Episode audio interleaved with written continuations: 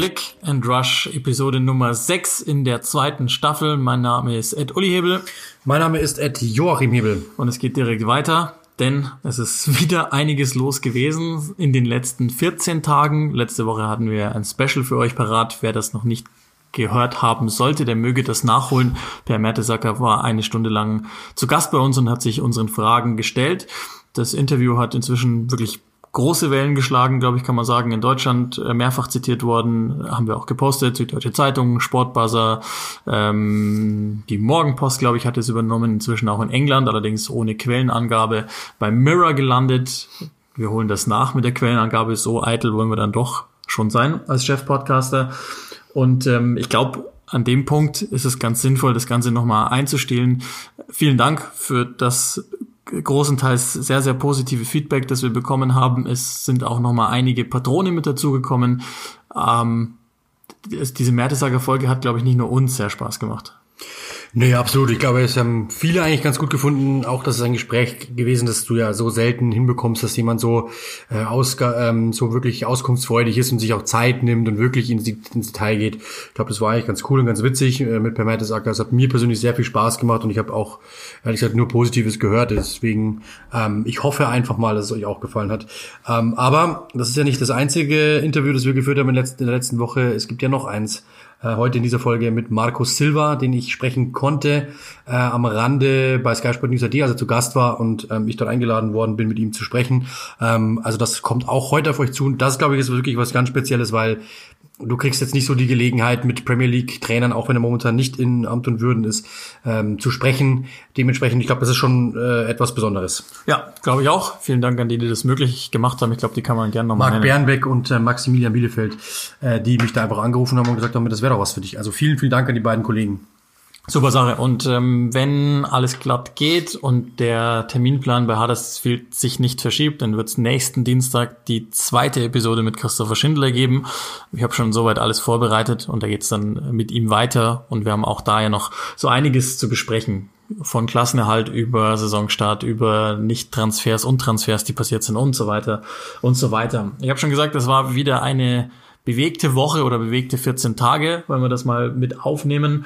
Und ähm, lass uns vielleicht in aller, aller, aller Kürze wirklich dieses Big Picture noch einmal abarbeiten. Ähm, die Patrone haben Post bekommen mit einem Podcast, der in einer guten halben Stunde zusammengefasst hat, was die Idee dahinter ist.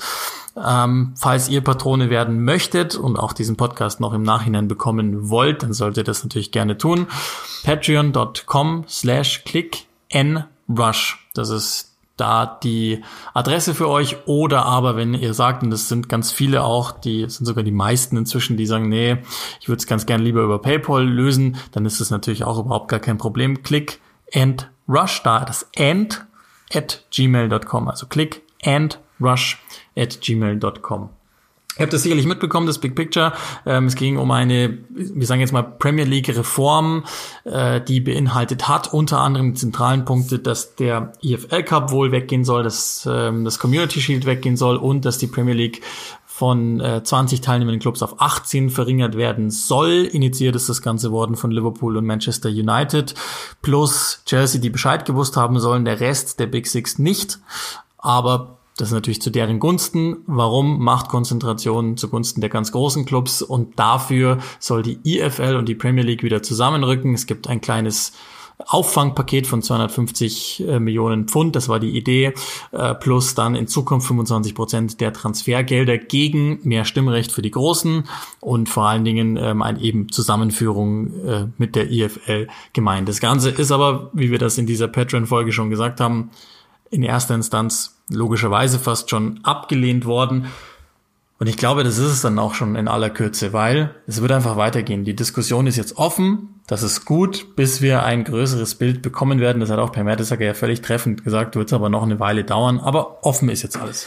Ja, ich, ich halte es wirklich so, wie, wie Ralf Hasenhüttl es gesagt hat. Ich finde, das trifft es eigentlich auf den Punkt. Ähm, in Deutschland sagt man, man muss unbedingt irgendwie versuchen, auf die 20 Mannschaften zu kommen. In England wollen die großen Clubs davon weg.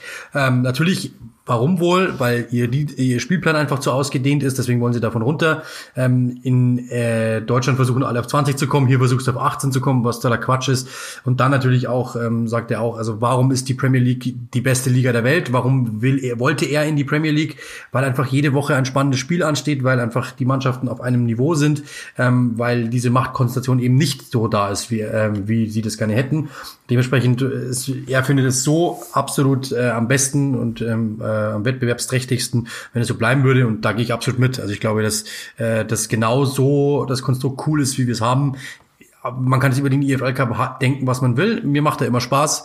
Äh, und dementsprechend auch diese, dass 20 Mannschaften da sind, macht mir auch Spaß. Das find ich ich finde es, mir gefällt es besser als diese 18 äh, Mannschaften in der Bundesliga. Ähm, dann, ich finde, dass, dass im Winter durchgespielt wird, cool. Also alles das, was natürlich wir als Fans oder als Zuschauer, als Experten, wie auch immer, wir haben einfach immer was zu besprechen. Und deswegen, ich glaube, es ist gut so, dass es so ist, wie es jetzt ist. Also ich will den EFL Cup auch nicht missen und schon gar nicht zugunsten von irgendwelchen Marketing-Spielen in Asien. Genau. Also ich meine, das, da, daher kommt ja der Wind sozusagen. Ähm, aber äh, das, das sage ich auch gerne hier nochmal, das habe ich auch schon äh, getan in diesem Supporters-Podcast, die grundsätzliche Idee, dass man die vier englischen Profiligen wieder zusammenführen sollte, Schrägstrich, dass es vielleicht sogar ein Fehler war, das Ganze abzuspalten, die finde ich nicht schlecht. Und ich würde hoffen, dass das weiter verfolgt wird und das wird auch ganz sicher verfolgt. Ähm, wie gesagt, jetzt, da bin ich auch bei dir, was jetzt so die, die, das ging ja jetzt auch alles übers Knie gebrochen, weil es eben gelegt wurde, aber was jetzt im Moment die aktuellen Vorschläge betrifft, das ist noch nicht der Weisheit letzter Schluss. Das war aber auch relativ klar, weil also außerhalb der Top 6, warum sollte ein Premier League Club dafür votieren? Und im Moment ist es ja noch so, das werden wir gleich noch einmal haben. Im Moment hat jedes Premier League Team eine Stimme und die ist gleich viel wert wie die andere. Sprich, es sind 20 gleichgültige, also nicht gleichgültig, sondern gleichgültige Stimmen. Und äh, warum hätten die dafür stimmen sollen, dass die Top 6 äh, höheres Stimmrecht bekommen bei Umverteilung von Fernsehgeldern und dergleichen, ist ja klar. Findest du es gut, dass der Wendler genauso eine Stimme hat wie du und wählen darf in Deutschland? Ich habe heute nur eine Überschrift gelesen, dass er, dass er Teile seiner Aussagen bereut.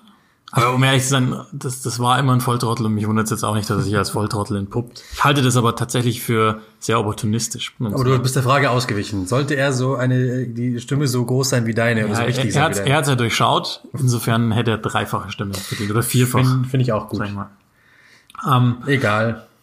Außerdem, auch das nochmal kurz abschließend dazu, äh, ist ja ein, durchaus von mehreren Vereinen, das hat der Marcelo Bielsa auch nochmal ganz, ganz toll zusammengefasst, das Zitat haben wir getwittert, äh, die Premier League hat einen Vorschlag gemacht, um den kleineren Clubs durch die Pandemie zu helfen. Das war ein 30 bis 40 Millionen, ich habe verschiedenes gelesen, Angebot allerdings nur für die League One und League Two, das aber abgelehnt worden ist von der EFL, logisch, das nimmst du jetzt nicht an, dann haben die Ruhe, aber auch da, das muss man dann schon sagen, die Premier League profitiert von den Kleinen, also sollten sie da tatsächlich auch helfen. Und das ist ja das, was mit dieser Pyramide gemeint ist. Und deshalb habe ich mich hinreißen lassen zur Aussage, diese sogenannte Pyramide, weil die gibt es in Wahrheit nicht. Aber es wäre gut, wenn es die irgendwann geben würde. Noch ein wenig Business, bevor wir dann sportlich werden. Äh, seit 1. Oktober als Ausgleich für die freigezeigten Spiele während der Pandemie haben sich die Premier League Clubs entschieden. 19 zu 1 war da das Stimmverhältnis die nicht live im Fernsehen gezeigten Spiele, Klammer auf, da seht ihr mal, wie gut es euch in Deutschland geht, Klammer zu, Spiele per Pay-per-View den Zuschauern anzubieten. 14,95 Pfund ist der Preis und es gibt noch nicht mal einen Experten oder einen Presenter, sondern es ist einfach nur das Spiel. Verstehst du's? Oder sagst du, ihr seid ja alle wahnsinnig? Ja, es geht um Geld. Ähm, und auf der anderen Seite, wenn du, also klar, es ist wahnsinnig und brauchen wir nicht darüber diskutieren. Und wir kommen hier aus Deutschland, in dem der Markt einfach ganz anders ist, in diesem Land als in England. Wenn es in England jemand bereit ist, um sein Team zu sehen, man überlebt, wenn man, man kann es auch aus der Warte sehen. Äh, wenn ich dir sagen dürfte, du darfst ein Stadion für 14,95, würdest du wahrscheinlich sagen, boah, das mache ich auf der Stelle, ähm, wenn, um deine Mannschaft zu sehen. Und ich glaube, für diese Spiel, für diese ähm, Fangruppierung ist es ja. Gestern zum Beispiel war es, glaube ich, so bei, äh, bei Burnley gegen, was war es, Burnley gegen West Brom? Äh, und das war das erste 0-0-Spiel. Da dann 15 Euro dafür bezahlt oder 15 Pfund dafür bezahlt zu haben, glaube ich, würde ich mich ärgern. Aber im Endeffekt, glaube ich, ähm, ich fände das, also ich, ich denke ich denk jetzt einfach mal von mir. Ich bin Fan einer gewissen Mannschaft. Und wenn ich die sehen könnte, immer, jede Woche äh, bei bei einem gewissen bei gewissen Pay-per-View-Sendern, wie auch immer, äh, und ich müsste dafür etwas mehr bezahlen, dann würde ich das wahrscheinlich sogar tun. Wenn ich sagen würde, ich liebe diese Mann. Zum Beispiel, als wir angefangen haben, ich weiß es noch, ähm, waren, glaube ich, drei Spiele pro Wochenende, glaube ich, im, im, Engl äh, in, im Fernsehen. Und damals habe ich gesagt, boah, wieso zeigen die denn eigentlich Team A nicht oder Team B nicht? Ich glaube, wenn die gesagt hätten, zahl fünf Euro jeden Monat oder jede Woche und du darfst immer deine Mannschaft sehen, glaube ich, hätte ich das gemacht. Also insofern, ich glaube, es gibt einen Markt dafür und du musst es ja nicht annehmen. Es ist jetzt nicht so, dass du sagen musst, du musst es sehen und alles äh, verschwindet hinter der Paywall. Äh, über den Preis kann man diskutieren, aber auch da, was kostet ein, ein Sky-Abo in England? Also da geht's ja in Deutschland ja eh noch den Leuten äh, gut. Äh, dementsprechend auch da ist es dasselbe. Und in Deutschland siehst du alles und hast nicht fünf verschiedene Anbieter. Also da sind wir in Deutschland sehr verwöhnt. Aber ich, wenn du, ich glaube, rechnen wir mal so auf die Bundesliga. Du bist Fan von Borussia Mönchengladbach, willst das Team jede Woche sehen Geht aber nicht, weil parallel ein anderes Spiel steht und sich der, der, ähm, der Rechteinhaber für ein Spiel entscheiden muss. Dann siehst du dein Team vielleicht nur jeden zweiten Samstag, jeden dritten Samstag, jeden vierten. Und dann denkst du dir, ach komm, die 15 Euro habe ich jetzt auch noch. Dann sehe ich Gladbach wenigstens immer, weil ins Stadion darf ich momentan nicht. Und ich glaube, daher kommt das ja. Ja, ich, für die Mannschaft ich überlege, Geld. ich überlege mir nur, genau, das ist ja der Punkt. Ich ja. überlege mir nur, wenn, wenn man das in Deutschland implementieren würde. Ja, würden alle aufschreiben. Das wäre Wahnsinn. Also, aber da der Hintergrund, und, und ich, das hast du ja schon völlig richtig angefangen, ich, ich bring's zu Ende, ist, die haben sich äh, ja einverstanden erklärt, dass sie während der Pandemie, um auch Leute aus den Pubs fernzuhalten und dergleichen, dass die Spiele wirklich herschenken, sozusagen kein Geld mehr dafür bekommen. Jetzt hat die Premier League 19 zu 1 entschieden. Leicester war die, das einzige Team, das ähm, öffentlichkeitswirksam Nein zu den Pay-per-Views gesagt hat. Okay, jetzt ist aus. Jetzt müssen wir wenigstens die Fans abzapfen, die bereit sind, diese Spiele zu gucken. Und das sind sie wohl gewesen. Die Zahlen sind ganz okay. Das sieht jetzt irgendwie raffgierig aus und viele sagen, ja, das ist jetzt schon Testlauf für den, für den möglichen Premier League Pass zum Beispiel. Oder ähm, es, ist, es gibt nur noch eine Möglichkeit, den, den Leuten noch mehr Geld aus der Tasche zu ziehen. Nein, ich glaube, das wäre zu einfach, sondern es ist jetzt eine Möglichkeit für die Premier League Teams, nachdem sie einiges wirklich hergeschenkt haben, was einfach niemand erzählt und insbesondere im deutschsprachigen Medienraum wird sie natürlich wieder nur als raffgierig abgetan, aber das ist ja nicht wahr, sondern die suchen jetzt einfach gerade einen Weg, wenn sie schon nichts verdienen, per Zuschauer trotzdem ein wenig Geld einzunehmen, weil, und das ist ja dann schon fast die Überleitung zu einem weiteren Thema, das, das ich aber noch hinten anschieben will aus chronologischen Gründen, haben ja trotzdem ausgegeben wie die Verrückten. Also sie versuchen die Normalität zu behalten und brauchen deshalb jetzt unnormale äh, ja, Dinge, die, die sie einfach irgendwie. Ja, was wäre denn sonst der Fall? Du hättest das Feed, du hättest dieses Feed, wie es heißt, also quasi dieses die Spiel, ähm, das Material hättest du, aber es würdest es einfach nicht zeigen, weil du hast halt nur einen Sender, wo du es zeigen kannst, wahrscheinlich. Und dann statt, anstatt dass du sagst, dann lassen wir das andere Spiel einfach unten runterfallen, das Premier League Rechteinhaber, sagst du halt einfach, warum stecken wir das nicht auch ja. durch? Und derjenige, der sich's ansehen will, der soll es bezahlen. Ganz aufgenommen, einfach. aufgenommen wird's ja sowieso genau. zwangsweise und dann genau. kann man es auch durchstecken und äh, genau. wer es nicht will, der soll es halt genau, lassen. Der soll es lassen, genau. Ich, ich finde deswegen das Okay. Wie das ist wenig. Also dann sollte man wenigstens irgendwie ein bisschen was drumherum machen. Das ist, genau, aber, aber, du, das ist, wie gesagt, ich habe das bei, ich habe auch zum Beispiel bei der NBA war es immer so, wenn ich, ähm, ich schaue auch immer mal wieder rein und da ist es zum Beispiel so, wenn er mein, mein Team in Anführungszeichen nicht spielt, dann denke ich mir auch, Mann, warum, wann zeigen die denn mal, wann zeigen die die denn mal? Und wenn die sagen würden, es gibt einen, einen personalisierten Pass zum Beispiel für dich, zahl bitte fünf Euro mehr oder zahl so und so viel, zahl statt so und so viel äh, drei Euro mehr, dafür siehst du immer dein Team, das wird durchgesteckt, weil wir kriegen es ja sowieso, das Feed, ähm, dann würde ich das wahrscheinlich sogar machen, weil ich sage, hey cool, dann sehe ich jedes, jede Woche mein Team. Gibt ja auch welche, die kaufen sich den League Pass nur, um ihr Team zu sehen, also quasi den Team Pass. Gibt's ja auch. Also ich finde die Idee jetzt gar nicht so schlimm, das anzubieten. Wie gesagt, du wirst ja nicht gezwungen. Wenn die jetzt sagen würden, ab jetzt, weil wir mehr Spiele zeigen, kostet das Abo nicht mehr 30 Euro, sondern 75 plötzlich, äh, dann würde ich wahrscheinlich auch sagen, sag mal, hä, das habe ich nicht unterschrieben. Aber du musst es ja erstmal unterschreiben und dann erst wird abgebucht. Also insofern, das ist einfach nur ein Angebot mehr, das Angebot und Nachfrage, ganz einfach. Das ist in Deutschland, glaube ich, zu exotisch. Das begreift gar keiner, der halt, also wir haben ja mehrheitlich Leute, die noch nicht mal bereit sind, 25 Euro für ein Vollpaket zu bezahlen. Das ist vollkommen wahnsinnig. Daher, also. ähm, aber dann sich hinstellen und sagen, ich bin großer Fußballfan. Ja, genau. Ja, Fußball muss für alle öffentlich sein. Also wie, aber gut, das haben wir schon. Will ich jetzt gar nicht aufmachen. Haben wir nicht Zeit heute dafür. Ähm, da, da glaube ich, äh, ja, das führt auch zu weit und, und ich habe schon ein paar Mal abgerantet in letzter Zeit im Podcast. Das lasse ich jetzt mal sein.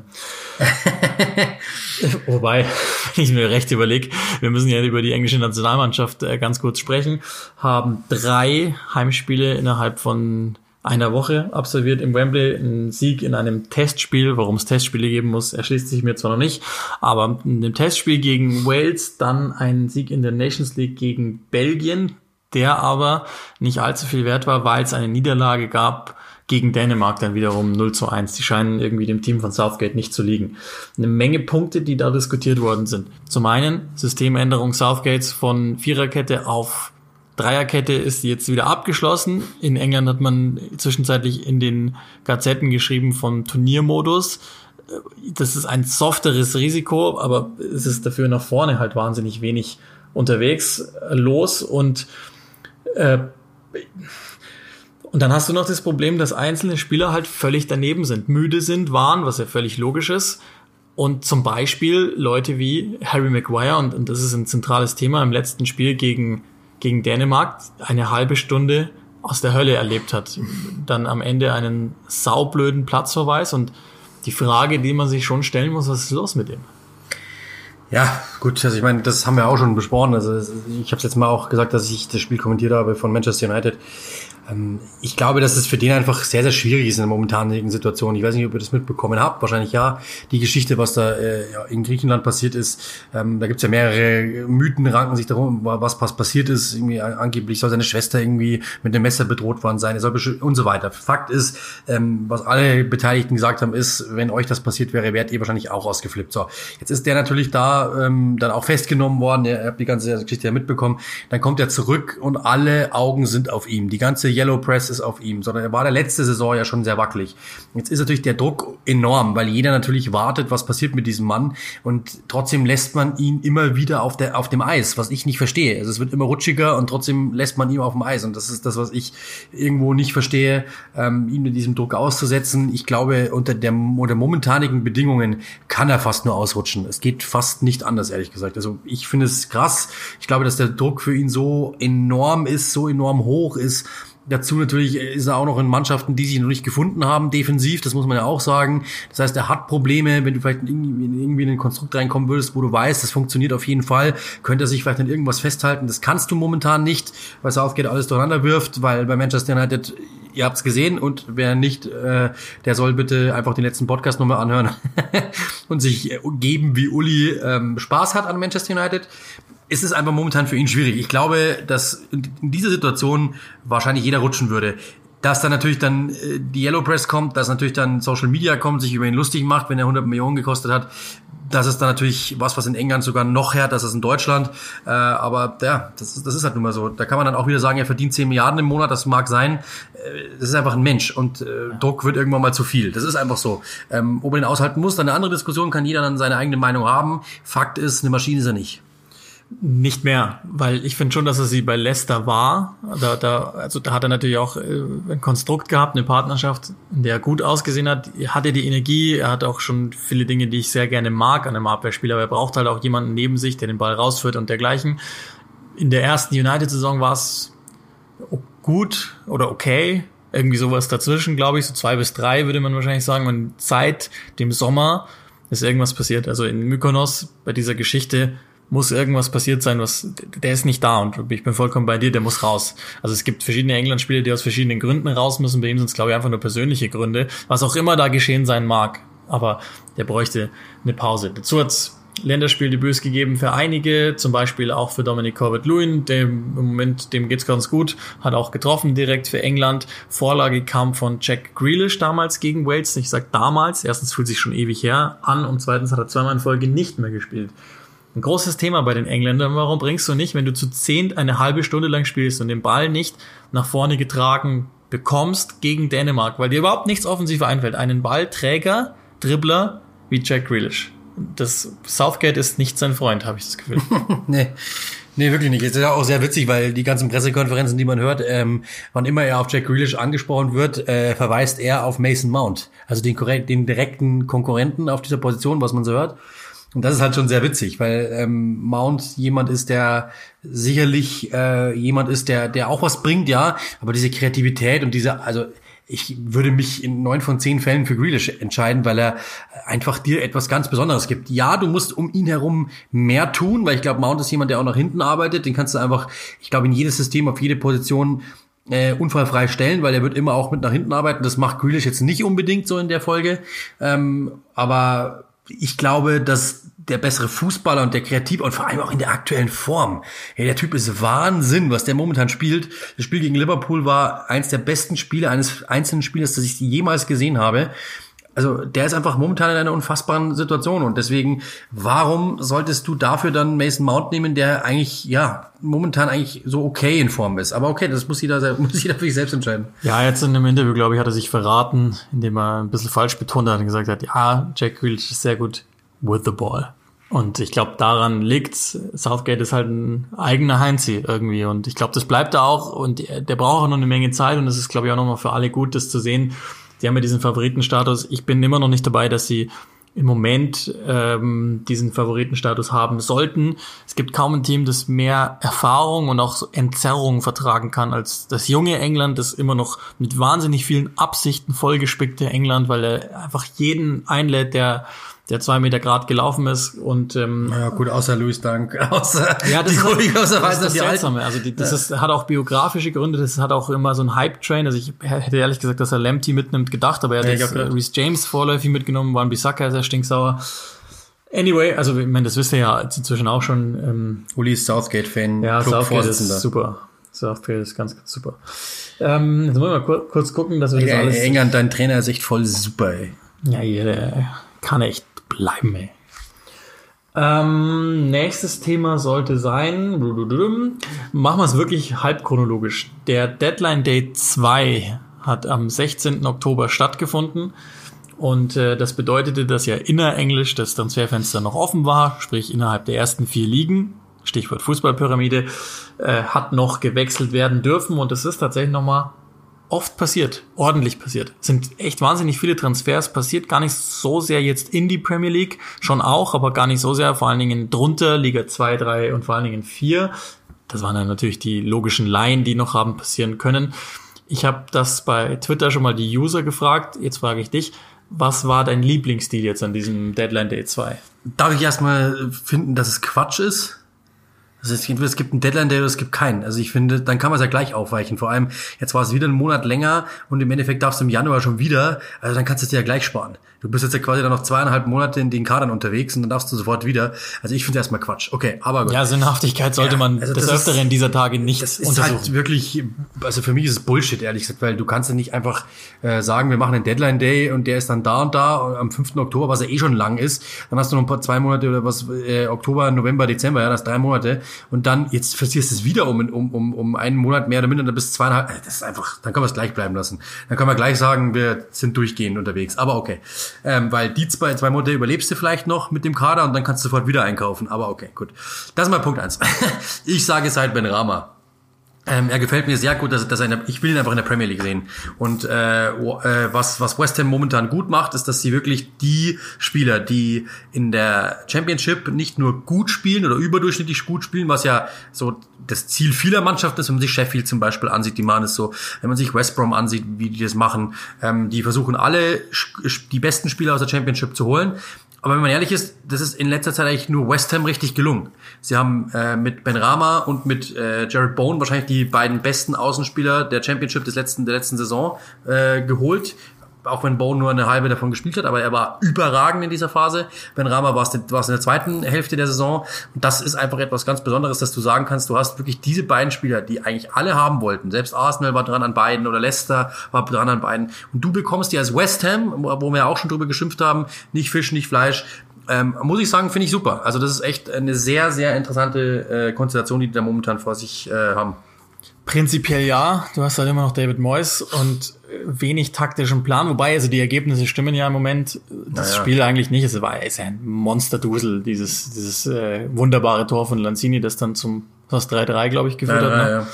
Schönes Tor, schön und gut, aber ähm, ja, ich weiß jetzt auch nicht, was ich was ich zu David Moyes und dessen taktischen Dingen noch zu sagen habe, was ich schon gesagt hätte. Prinzipiell bin ich bei dir, die jeden einzelnen Spieler bei West Ham verstehe ich. Ja. Aber wenn man das Gesamtgefüge sieht, ist es trotzdem immer noch nicht ausreichend. Das ist stell, Geld, stell einen anderen Trainer hin und ich glaube, du redest doch anders. Ja, darüber. klar. Also, oder generell, ich meine, auch Gold und Sullivan sind sind, das kommt dazu. sind auf ihre Weise ja auch, also, warum so spät? Vielleicht, keine Ahnung, ist was passiert, dass West Ham überhaupt, überhaupt noch ins Rennen gekommen ist. Aber, und, und das, ich will jetzt auch nicht so weit gehen und sagen, das hat was vom Panikknopf oder so, den, den ich ihnen zugetraut hätte in, in anderen Deals, aber ähm, insgesamt natürlich der Benrama-Wechsel ist an sich gut. Das, äh, wir haben auch schon mal bei Twitter, habe ich mit ein, zwei Usern diskutiert. Das kann auch funktionieren, weil äh, in diesem System kann sich einer wie Benrama einfach den Ball nehmen. Damit werden einige sagen, verlangsamt das Spiel. Auf der anderen Seite ähm, muss er sich halt seine 1 gegen 1 Situationen machen, um dann vom Flügel reinziehen zu können, abzuschließen, kreativ zu sein und dergleichen. So, so war es ja bei Brentford auch, dass er einfach wahnsinnig hohe Nutzungsraten hatte und die wird er jetzt auch wieder haben. Aber insgesamt noch dazu, unter der Prämisse jetzt erstmal Leih mit Kaufoptionen all der Kürze, ist okay, ist okay, muss man schon sagen. Ähm, ich, ich nenne einfach mal, äh, weil, weil, weil ich irgendwie ein Fan geworden bin innerhalb der letzten eineinhalb Jahre, Joe Roden zu Tottenham. Auch das hat zwei Gesichter, dieser Deal. Zum ersten ist es völlig verblödet von Swansea erstmal irgendwas zwischen 15 und 20 Millionen zu fordern und dann zu sagen, ja gut, dann machen wir jetzt 11 plus Add-ons. Mit welcher Not? In zehn Wochen geht doch das Fenster wieder auf. Warum? Warum? Wenn Tottenham den Spieler will, dann sagst du doch, ja, dann behalten wir ihn jetzt noch zwei Wochen, vielleicht stärkt oder ziemlich sicher wird er seinen, seinen Marktwert nochmal steigern. Und dann gibst du ihn für 15 Millionen ab. Weshalb? Aber das ist auch da, Swansea, das ist, ich fall fast vom Glauben ab, wie blöd inzwischen dieses Board manchmal ist. Ähm, aber okay, für Tottenham ist natürlich gut. Sie haben einen Spieler, der spielstark ist, der schnell ist, nicht mehr ganz so schnell, wie es mal zu Beginn war, weil viele Verletzungen, hat auch mal kaum eine ganze Saison zusammengespielt. Ich glaube aber, der Typ ist sehr intelligent, sehr selbstkritisch. Ich kann mir gut vorstellen, dass der mit diesem Körper, mit diesen physischen und vor allen Dingen auch ähm, mentalen oder intellektuellen Fähigkeiten, intellektuells, heißt Weil er intelligent ich, ich ist. Geil weil er intelligent ist, ähm, glaube ich, gut zu Mourinho und Tottenham passen kann. Die Frage ist halt, wie sehr setzt Mourinho auf so einen jungen Mann, der aber, ich glaube, auf der auf dem Papier jünger ist, als in Wahrheit mir vorkommt als Spieler. Ja, ich glaube, das ist einfach, also erstmal, ich glaube, dass er weiß ja nicht, wie viel Druck er gemacht hat und Swansea so dieses äh, Pistole auf die Brust gesetzt hat, dass die einfach nicht mehr anders konnten. Wahrscheinlich tippe ich jetzt einfach mal, das ist sein Wunsch gewesen, tipp, äh, wahrscheinlich wird es in die Richtung gegangen sein. Aber ich kann mir das gut, finde es gut. Ich glaube, stellen wir, stellen wir uns mal vor, ähm, dass, dass das Fenster wäre noch offen und er wäre noch bei Swansea. Ich glaube, da hätte Liverpool vielleicht auch mal angerufen, jetzt mit dieser Geschichte ja. mit Van Dijk. Ja. Also insofern ähm, es ist es gut, eine aus der Championship zu holen. Du kannst nur noch in England verpflichten. Warum schaust du dann nicht einfach mal runter und sagst, hey, wir holen da den Besten oder einen der besten Innenverteidiger und versuchen das mal, finde ich eine ganz gute Variante. Aber auch da wieder, ähm, es wird schon ein wenig physischer äh, bei Tottenham. Also diese nur rein spielerischen Anführungszeichen, die Pochettino wollte, die gibt's jetzt nicht mehr, sondern es wird schon, es, es weht ein anderes Lüftchen dort äh, in Nord-London. Aber ähm, das, glaube ich, ist halt Mourinho-Fußball. Er will jetzt gewinnen, das haben wir schon öfter mal angesprochen und nicht irgendwann mal. Es soll einfach zumindest dagegen gehalten werden, egal wie, wann, wo. Und das ist halt momentan dann die Richtung, die er vorgibt. Und ich kann damit, also ich finde es einen guten Transfer, absolut, also wirklich. Ja, es rundet, glaube ich, das haben wir ja beim letzten Mal schon gesagt, die, die Transferperiode der Spurs einfach gut ab. Die, man kann für jeden Deal privates Empfinden haben, aber wenn man das zugrunde legt, was Mourinho da machen möchte, genau. funktioniert es recht gut. Und ganz ehrlich, äh, das hätte, also wenn es dieses Gegentor nicht hagelt, dann wäre das ein gemalter Saisonstart gewesen. Dann haben die vielleicht sogar die Möglichkeit, wirklich mal mitzuspielen. So sind sie halt wieder Spursy gewesen. Lass uns ganz kurz noch zu Liverpool auch gehen. Da gab es zwei Leih, zwei Leihen, zwei Leihdeals, äh, Abgänge. Ähm, Harry Wilson zu Cardiff und Harvey Elliott zu Blackburn. Letzterer hat mich etwas mehr überrascht. Blackburn hat nochmal Tom Tribul auch was gemacht, also die haben sich generell nochmal versucht zu verstärken. Ähm, letzterer hat mich ein bisschen überrascht. Tom Tribul? Äh, nee, Tom Tribul, das, ist, das, ist, das ist selbstverständlich. Äh, das, das muss man machen. Tom Turbo. Und ähm, Harvey Elliott, aber ich glaube, das ist, das, ist, das ist logisch. Den will man jetzt mal längere Zeit auf Herrenniveau sehen. Der ist jetzt langsam in einem Alter, ist ja eh Wahnsinn, wie lange der schon dabei ist, aber er ist jetzt langsam in einem Alter, wo er wirklich mal regulär spielen muss. Sie trauen ihm zu, in der zweiten Liga regulär zu spielen. Das ist allein schon mal, glaube ich, ein, ganz gutes äh, Zeichen. Und jetzt erfahren wir halt mehr über ihn. Also ich habe ja gesagt, immer wieder, der ist nicht schnell, das ist sein großes Problem, aber er ist wahnsinnig mutig, spielfreudig, er ist, glaube von Selbstvertrauen fast schon durchtränkt. Also insofern schauen wir halt mal. Ja, äh, ich finde es auch gut, dass er, also Jürgen Klopp lobt ihn, wo es nur irgendwie geht. Er hat sich sehr weiterentwickelt und äh, trotzdem muss man auch sagen, gibt es Leute, die äh, Curtis Jones zum Beispiel, die in seiner, äh, die in seinem auf seiner Liste weiter oben stehen, obwohl sie eigentlich ähnliches Alter haben. Äh, das zeigt ja auch irgendwo, wie er von ihm denkt. Also ich glaube, es fehlt schon noch ein Stück und das soll er sich jetzt holen. Also finde ich gut und ähm, Tom Dribble war jetzt nicht irgendwie respektierlich gemeint, sondern nee, einfach halt nur, weil du halt einfach Tom Dribble gesagt hast und dann letzter. Das fand ich einfach nur witzig, äh, diesen Kniff zu machen. Der, ähm, der Wilson Deal ist glaube ich anders zu sehen der musste jetzt einfach da weg, der, der ist bei Liverpool, der, mit dem wird nicht geplant. Das Nein. ist der Versuch, irgendwie Ablösesumme zu generieren. Er passt, passt nicht rein, er hat auch nichts gezeigt in den letzten Leihstationen aus verschiedenen Gründen. Auch da waren es zum Teil Verletzungen, aber, ja, aber der muss aufpassen, dass er, glaube ich, nicht zum vergessenen Spieler wird und zu einem ähm, Talent, ich glaube auch, ich, also Spezialist. Der, der hat gute Ecken, hat gute Freistöße, guten Distanzschuss. Ähm, das weiß er und den Rest weiß er, den, vom Rest weiß er nicht viel, glaube ich. Das ist das große mhm. Problem. Äh, ich habe ich hab, ich hab letztes Mal, ja. intelligent weiß ich jetzt nicht mal. Ich glaube, dass er einfach so in diese Sachen verliebt ist, dass er das einfach am, äh, dass er, dass er davon einfach so überzeugt ist, dass er es immer wieder bringen muss. Ich habe jetzt mal, ich weiß gar nicht, was wie die Statistik war. Ich glaube, er hat mehr ähm, mehr Schüsse aufs Tor abgegeben als Flanken und Pässe in, in, in die Box zusammen. Das muss man sich mal überlegen. Also er, er, wann immer es irgendwie geht, schießt er einfach, ähm, weil er einfach davon überzeugt ist. Und das ist halt dann einfach zu eindimensional, weil du als Gegenspieler ja auch weißt, was der vorhat.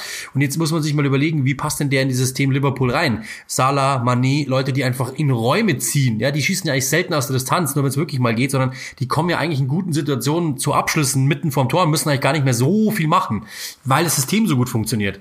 Und da passt der halt überhaupt nicht rein, weil diese Laufwege hat er überhaupt nicht, diese Spielintelligenz hat er überhaupt nicht äh, und diese Backdoor-Cuts, die die ja eigentlich machen, hat er auch nicht. Das ist das große Problem bei ihm. Viel zu viel über Harry Wilson gesprochen. Das stimmt. Ähm, viel Spaß bei Cardiff übrigens, sehe ich auch noch nicht ganz, aber okay. Ähm, ein weiterer Deal, Carlan Grant, das passt sehr gut von Huddersfield ähm, zu, der, der ist ja da zuletzt jetzt gar nicht mehr gespielt worden, zu West Brom. Die haben einfach einen Stürmer gebraucht. Ich glaube, das ist der Typ, den Billich ganz gerne mag. Das kann auch funktionieren. Super. Der hat in den letzten Jahren eigentlich überall gezeigt, dass er es kann, dass er sich anpassen kann, dass er, dass er das Tor trifft, dass er gefährlich sein kann. Das haben sie gebraucht. Ganz, ganz wichtig, diesen, diesen Stürmer haben sie gebraucht. Da bin ich sehr gespannt drauf, freue ich mich drauf. Dann gab es noch etwas zum, zum leichten Augenbrauen anheben. Jack Butland zu Crystal Palace. Die wollten vom Jahr 25 Millionen, jetzt haben sie ihn abgegeben für was, eine halbe Million oder so. Also das ist schon seltsam. Ja, gut, ich meine, das macht für Crystal Palace voll Sinn, weil Wayne Hennessy sich verletzt hat, langfristig verletzt hat äh, und dementsprechend sie einfach jemanden brauchten. Und äh, was man bei Butland so hört, sie haben da den Fehler gemacht, dass sie ihm eigentlich gesagt haben, ja, er kann gehen, aber nur wenn sie, ich weiß gar nicht, wen wollten sie ausleihen? Sie wollten irgendeinen ausleihen von irgendeinem, von irgendeinem Premier League Team, was nicht sogar Niger oder irgendjemand wollten sie ausleihen und das hat aber nicht funktioniert. Jetzt haben, stehen sie ja quasi ohne ihn da und müssen mit Adam Davis spielen, was ja der zuletzt sowieso schon getan hat. Ähm, ich glaube, für Stoke, hat sich da einfach verrechnet. Also das ist einfach ein großer Fehler gewesen. Die dachten, sie würden dann jemand anderes kommen und würden dann einfach einen anderen Keeper nehmen. Ähm, ich glaube, für Crystal Palace alles richtig gemacht. Ja, und also, für Butland selbst, glaube der wollte halt was anderes auch nochmal machen. Er hat ja, ja auch nochmal gesagt, er, geht davon aus, dass Roy Hodgson ihm dann nochmal helfen kann. Kennt ihn logischerweise ganz gut aus der Nationalmannschaft. Da war er Hita kommst Förderer. du nicht vorbei. Ehrlich gesagt, ich glaube, ich hätte es an seiner Stelle eher lieber gemacht. Also stellen wir, stellen wir uns mal vor, du hättest den jetzt bei Liverpool in dieser Phase, in der äh, sich äh, Alisson verletzt hat. Ich glaube, da würde der wahrscheinlich, da wäre es wahrscheinlich besser, weil er die Stabilität hat auf jeden Fall um das drei, vier, fünf Spiele. Mehr hat er nicht. Mehr hat er, mehr hat er seit dem Abstieg. Mehr als Adrian? Naja, der, Adrian, ist immer, Adrian, ist immer, Adrian ist immer schwierig, weil, weil er halt, ähm, der hat äh, drei, vier wahnsinnige Aktionen, die, die, die super gut sind und dann gibt's halt totalen Käse, wo du denkst, ja, sag mal, was ist mit ihm los? Aber auch, die hatte Butland auch. Also die, die letzten glaub, beiden Jahre seit Abstieg, das war nix. Das, das tut mir auch leid, aber es, es war auch nicht. Ich glaube, in dem System kann es, kann es funktionieren. Also in dieser, in dieser Situation bei Liverpool, glaube ich, kann das funktionieren. Da hat er kaum Druck. Den Abschluss, also gab noch mehrere Deals bei Netze Swansea, bla bla. Das, äh, glaube ich, würde jetzt den Rahmen dieses Podcasts sprengen. Aber wir gehen noch einmal auf einen Torhüter über, weil der vergangene Premier League Spieltag, da kommen wir gar nicht so in der in der Breite drauf zu sprechen, hat aber natürlich eine Schlagzeile überall hin zutage gefördert, und zwar die Verletzung von äh, Virgil van Dijk, der ja, gefault wurde von Pickford. Ich habe heute gelesen, dass David Coote, der, der Video Assistant Referee, nicht wusste, dass er trotzdem eine rote Karte hätte zeigen dürfen. Also es ging ja ganz, ganz komisch in der Abfolge. Van Dijk stand im Abseits, wird dann gefault Und daraufhin hat das Schiedsrichterteam entschieden, dann ähm, kann man ja das nicht als faul und rot für Pickford werten. Es ist inzwischen auch schon bestätigt worden, dass Pickford im Nachhinein nicht gesperrt wird. Und das ist Wahnsinn ohnesgleichen. Also wenn du dir dieses, die, dieses, diese Attacke, das glaube ich, kann man gar nicht anders bezeichnen, anschaust von Pickford, das ist nicht das erste Mal, dass er das macht. Gegen Van Dijk, der zum Kreuzbandriss führt und einem mindestens halben Jahr Pause für Van Dijk, vielleicht sogar die Europameisterschaft in Gefahr dann tut's mir echt leid. Also da habe ich 0,0 Verständnis mehr für irgendwas. Dann können wir den Käse mit dem VAR gleich lassen. Ja, absolut. Absolut. Also ich habe in dem Moment, als ich das gesehen habe, äh, war ich mir auch nicht ehrlich, das ist äh, selbstkritisch äh, auch nicht sicher, darf der jetzt eine rote Karte geben oder nicht. Da war ich mir ehrlich auch nicht ganz sicher. Ähm, hab das dann auch erst im Nachhinein gelesen. Ähm, ich muss ehrlich sagen, das musst du halt aber als Schiedsrichter wissen. Also ich meine, wahrscheinlich muss ich als Kommentator auch wissen. Ähm, so selbstkritisch bin ich. Aber äh, ich glaube, als, als, als Schiedsrichter muss es, also ist es dein Job und das, das zu wissen. Und ich finde es einfach eine absolute ich finde es skandalös, ehrlich gesagt, dass es dann nicht passiert ist. Äh, das ist dann, wie gesagt, man, man, so rauszugehen ist einfach schon total wahnsinnig, total irrwitzig eigentlich. Gut, er hat sich entschuldigt äh, immerhin äh, über, glaube ich, Jordan Henderson, der das bestätigt ja. hat, dass er hingegangen ist. Das, ich glaube auch nicht, dass der das irgendwie, sagen wir so, ich glaube einfach, der Prozessor ist nicht mehr der schnellste oder war es noch nie äh, und, und daher kommt das. Ich glaube, dass es kein schlechter Kerl ist. Und, äh, nee, aber er aber, ist einfach, ja. er ist einfach ein bisschen zu. Also ich meine, das war ja generell ein Thema dann. Richard Leeson, ähm, ja, kommt dann nächste. Das, das ist einfach übermotiviert Everton gewesen. Das kann man auch bis zu einem gewissen Grad verstehen. Das ist auch mal ein schmaler Grad, aber das ist mir, das passiert mir jetzt so oft bei Jordan Pickford und hat auch, also das hängt jetzt nicht zusammen, aber hat auch äh, sicherlich nochmal ein Problem auch in, in Englands Nationalmannschaft verursacht, hat einen Fehler gemacht, wird, wird da auch nochmal zur Disposition gestellt. Southgate hat sowieso ein paar Probleme inzwischen da, also völliger Wahnsinn. Weitere, weitere Punkt, den du schon angesprochen hast bei den Transfers, und das ist jetzt fast irgendwie Glück im Unglück, so, so ungern ich diese Phrase mag, aber in zehn Wochen macht das Transferfenster wieder auf. Andernfalls hätte Liverpool ein riesenfettes Problem. Soll nicht die, den persönlichen Schmerz Van Dijks lindern in dieser Karrierephase, in, in der Form, in der er sich befand, total bitter. Es tut mir wirklich sehr, sehr leid. Für ihn, natürlich auch für Liverpool, aber in allererster Linie für ihn. Nur das in Anführungszeichen Gute daran ist, dass wir halt im Januar schon wieder das Fenster öffnen und dann kann Liverpool da nachlegen. Ansonsten wäre das natürlich ein mega, mega Schlag. Ja, es war, ich muss bloß lachen, weil wir eben gerade das Thema hatten, ja, ähm, eben mit Transfer, dass es schon wieder losgeht. Ja, klar, Wahnsinn. Es ist einfach heftig. Vor allem, da ist das, was wir ja schon gesagt haben. Ich hab, wir haben es ja letzte Woche, glaube ich, auch wieder gesagt. Ähm, die haben nur drei Innenverteidiger. Fabinho ist Notnagel, dass sie da hinten reinstellen müssen. Jetzt musst du die Saison im Endeffekt mit Martip, mit Gomez da hinten spielen oder mit Fabinho. Und du hast gar keine andere Wahl mehr. Klar, du hast mit Sicherheit noch den einen oder anderen, der das auch kann, oder du kannst auf Dreierkette umstellen. Theoretisch würde es funktionieren irgendwie, aber im, im Grunde genommen. Äh, nicht den, den kriegst du nicht ersetzt. Im, genau, den kriegst du einfach nicht ersetzt. Und das ist natürlich schon, schon sehr heftig. Klar, wie nochmal, ich glaube, es war jetzt nicht Absicht, aber trotzdem, ja, es ist schon heftig für Liverpool. Aber da muss man auch sagen, das, das hilft jetzt keinem und das ist auch sehr unpopulär, ich weiß es, aber wir haben eben schon, äh, das hilft auch Van Dijk nicht, hilft auch Jürgen Klopp jetzt nicht, aber wir haben es eben im Sommer schon gesagt, es, es täte ein Innenverteidiger noch gut, weil eben sowas passieren kann. Äh, das, ich weiß, dass das momentan will es keiner hören, da sagt jeder, äh, das sage auch ich, gute Besserung Virgil van Dijk auf jeden Fall und es ist wirklich schade, so etwas zu sehen und es hat mir geschmerzt, das so zu sehen, äh, aber ja, das ist eben, deswegen, deswegen braucht man ja einen breiten Kader und man macht das ja nicht, weil man sagt, ich habe so gerne so viele Leute auf meiner Payroll, sondern weil halt was passieren kann. Das wünscht keiner einem und das tun wir mitnichten. Aber jetzt ist halt das große Problem, dass wir eigentlich mit Van Dijk schon gesehen haben, noch viel, viel heftiger geworden ohne ihn. Ja.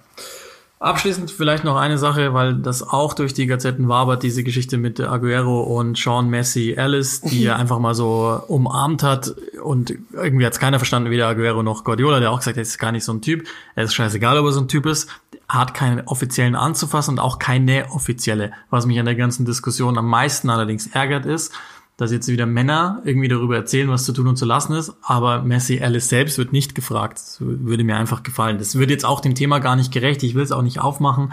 Da, da sind wir auch vollkommen die Falschen dafür. Das ist respektlos gegen einem jeden Offiziellen. Das darf er auch nicht, ob er es schon mal gemacht hat oder nicht, ist scheißegal. Hat da nichts verloren und ähm, sollte so sollte so auch nicht sein. Aber wie gesagt, fragen wir doch bitte mal Messi Alice selbst, was sie davon hält, wie sie damit umgeht und dann kann man das im Einzelfall bestimmen, weil wir werden eh nicht das ganz große Bild aufmachen können. So, Markus Silber wird euch jetzt gleich verabschieden. Vorher aber nochmal mein Hinweis, patreon.com slash click and rush. Wir haben einen einen Dank gesendet. Im zweiten müssen wir es auch noch machen, weil auch der hat uns tatsächlich 50 Euro gespendet. Das, vielen Dank. Ich, keine Ahnung, wie groß man das machen soll oder kann, darf, weil es ist, für uns ist es wirklich toll, so eine Wertschätzung zu erfahren. Thomas Pönisch, der durch musste durch den Podcast in den letzten Wochen, weil wir vor dem jetzt nicht immer 100% positiv gesprochen haben. Aber danke Thomas an dich. Natürlich auch an jeden anderen, das wollen wir gar nicht sagen. Wir genau. haben einige dazu gewonnen an Patronen. Wir haben immer gesagt, jeder gibt, was er kann und jeder Cent hilft tatsächlich für diverse Dinge, ähm, um zum Beispiel die Minuten zu bekommen. Das muss man natürlich bezahlen, dass ihr die Podcasts auf den jeweiligen Endgeräten dann auch streamen könnt und dergleichen mehr. Ähm, nichtsdestotrotz, das ist, das steht nochmal raus als Spende und in diesem Sinne auch nochmal danke, Thomas. Genau, und da jetzt auch nicht irgendwie so quasi, der ist was Besseres oder was Besonderes oder so. Das, das, vielen, vielen Dank an alle. Jeder Einzelne ist wichtig. Wir werden uns bei jedem Einzelnen erkenntlich zeigen. Wir werden auch jeden Einzelnen mal erwähnen, wenn er das möchte, wie auch immer da, darum geht's überhaupt nicht. Ähm, es geht auch, es geht einfach, der eine kann 50 Euro geben, weil er einfach mehr verdient, weil er schon älter ist, weil er wie auch immer. Der andere kann es vielleicht nicht, der andere will es vielleicht auch gar nicht und sagt, mir ist es einfach nur ein Euro wert. Das ist doch alles okay. Also deswegen machen wir es ja so offen. Keiner ist mehr wert als der andere. In dem Moment muss man einfach sagen, ich, wir fanden 50 Euro sind einfach sehr, sehr viel Geld. Also ich äh, muss echt sagen, wem überweist man schon einfach mal so 50 Euro? Äh, das, das ist schon, finde ich, ich finde es ich einen Wert. Deswegen haben wir das einfach mal rausgehoben.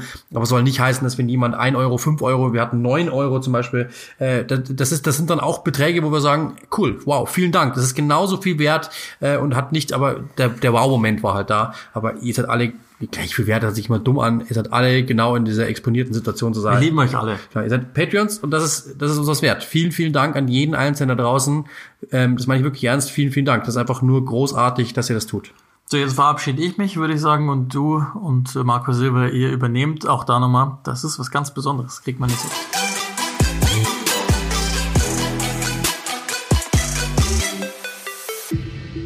Ich hatte die Gelegenheit, mit Markus Silva zu sprechen. Die erste Frage war natürlich, wie ist es ihm im letzten Jahr ergangen? Was hat er seit seiner Entlassung beim FC Everton gemacht und wie hat er das Ganze aufgearbeitet? Das war natürlich die erste Frage.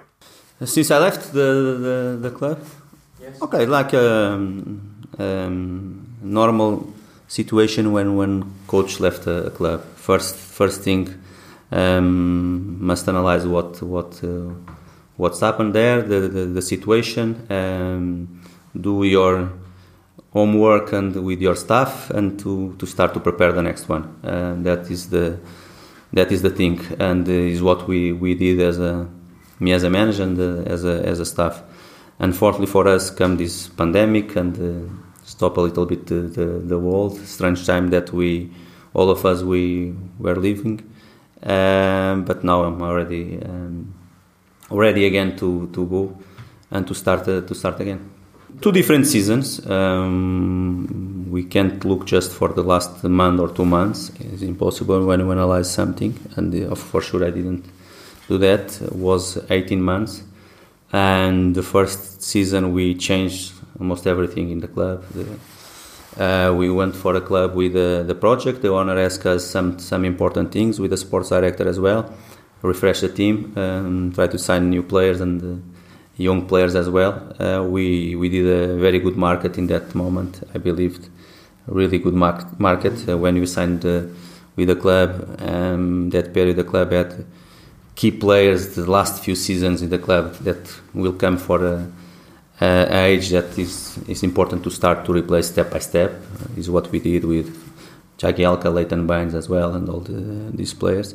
We did, and that season we we started well, and after we had not so good period in the middle, like normal is a normal season, and we finished in a in a strong spot, playing well, developing players again, almost what we did every time in Premier League, in all the clubs we have worked so far and we we are competitive. We fight until fought until the end to to play European competitions. We finish eighth, um, three points from the the spot to, play Europe League. And after, um, I can say the first uh, season we were really competitive until the end, um, playing well, finishing a good spot.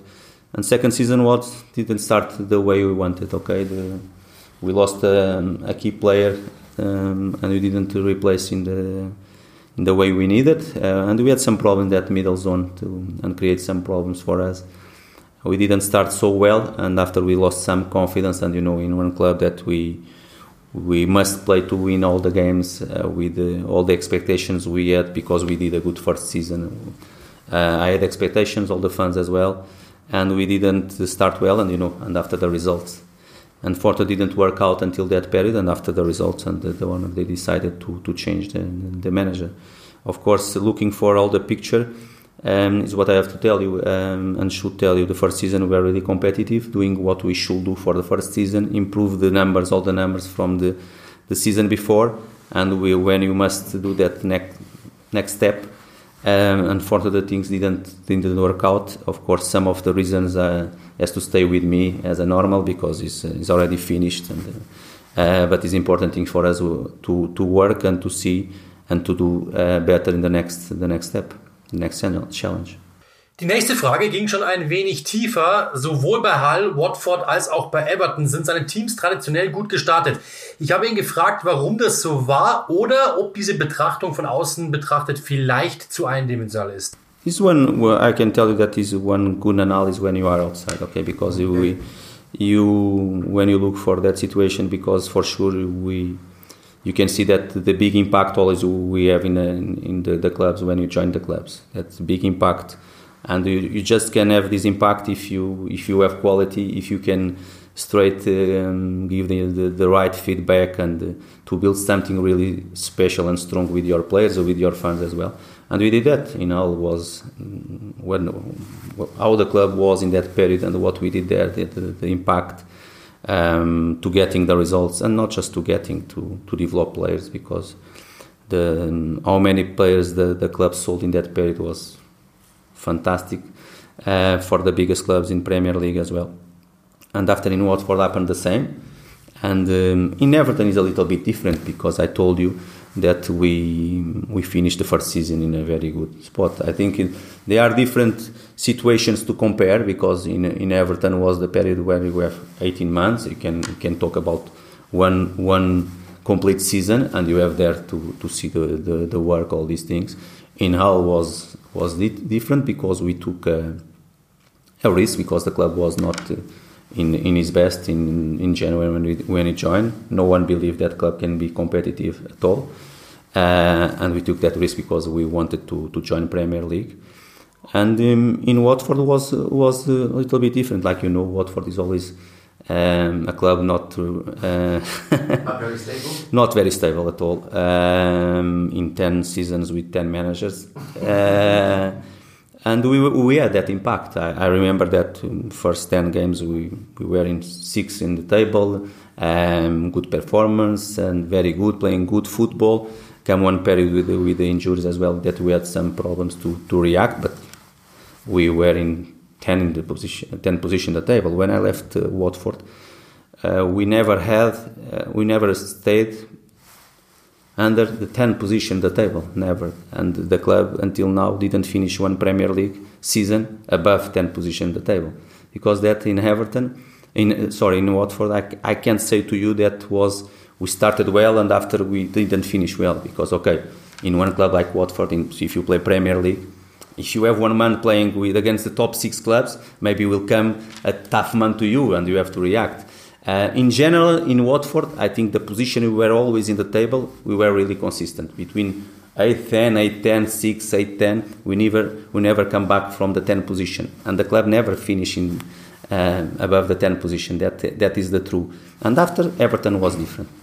Competitive first season with the good things. Second season not didn't work out at all. Unfortunately for us, was just until December because I believe that if you continue that project, we'll do the a good job again and we'll finish like we finished the, the, the, first season. But the second season to Everton was tough because a lot of injuries in that middle zone.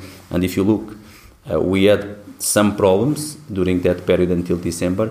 And if you look after for the coach will come after us, during that season he had some problems because it was was a tough season to to Everton during that period and now looks they they replaced the play the players and they they they they add some players that will be a key to them in my opinion. Er hat es ja anklingen lassen. Er glaubt, es wäre bei Everton noch mehr gegangen, hätte er bleiben dürfen. Daher die Nachfrage, ob die Entlassung seiner Meinung nach zu früh kam.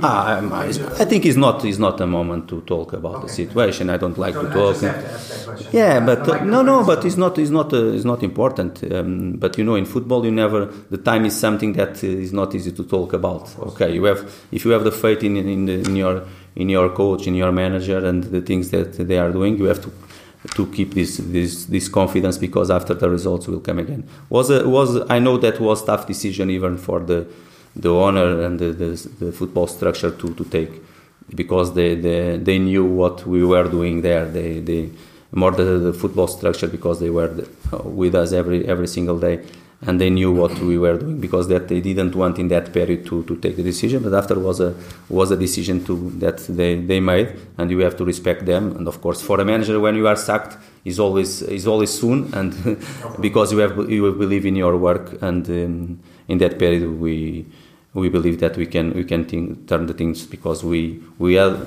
we were in a bad position in the table for sure, but um, the points between us and the the, the, the seventh position, the sixth position that was our our target in that moment was five six points, and we were able to to change the things.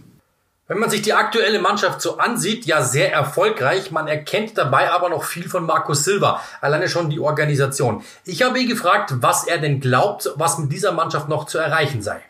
It's too soon. It's too soon to talk about. Uh, of course, they started really well, and uh, of course, I am. You know, I know very well that players. Big part of that players they we, we took to the to the club, and some of the the basics uh, still there as well. I believe that they they did really well in the market. They changed a little bit the the approach because with uh, our project in that moment, the project of the club, not my project or the, the sports director project, but we had a project that uh, to buy young players, to, to develop players, to, to prepare for the next steps as well. And they changed in this market. They, they signed um, two players 29 years old, um, players that they, they for them to play Champions League every season that is normal situation. To play to be champions that is a normal situation as well. And they signed they signed Doucouré as well. Like you know, he's a player that I tried to sign the last two seasons. It was my playing in Watford, and uh, I tried to sign for to Everton the last two two seasons as well. I think in that zone, middle zone, that uh, the club had big problems last season. They they they signed really well, and after they signed a a class player like Rames that is making the difference and helping uh, Richardson, Dominic as well. Let's see. It's too soon to talk about the situation. They have a target for sure. Is to play in um, European competitions last last season, and um, they should be competitive because it's the is the target they they decided, and is always a target to Everton. One club like Everton has to to play always to the to be there close the top six or to go in the in that fight. Einer der Schlüsselspieler in der aktuellen Mannschaft ist sicherlich Abdoulaye Doucouré. Jetzt ist er da. Silva wollte ihn eigentlich im Sommer zuvor schon holen. Ich habe ihn gefragt, warum hat es damals nicht funktioniert und was bringt er aktuell dieser aktuellen Everton-Mannschaft? Because we, we didn't, we can't. In some moments was a key player for me because we, we lost one of the key players we had was Idrissa Gana to, to PSG.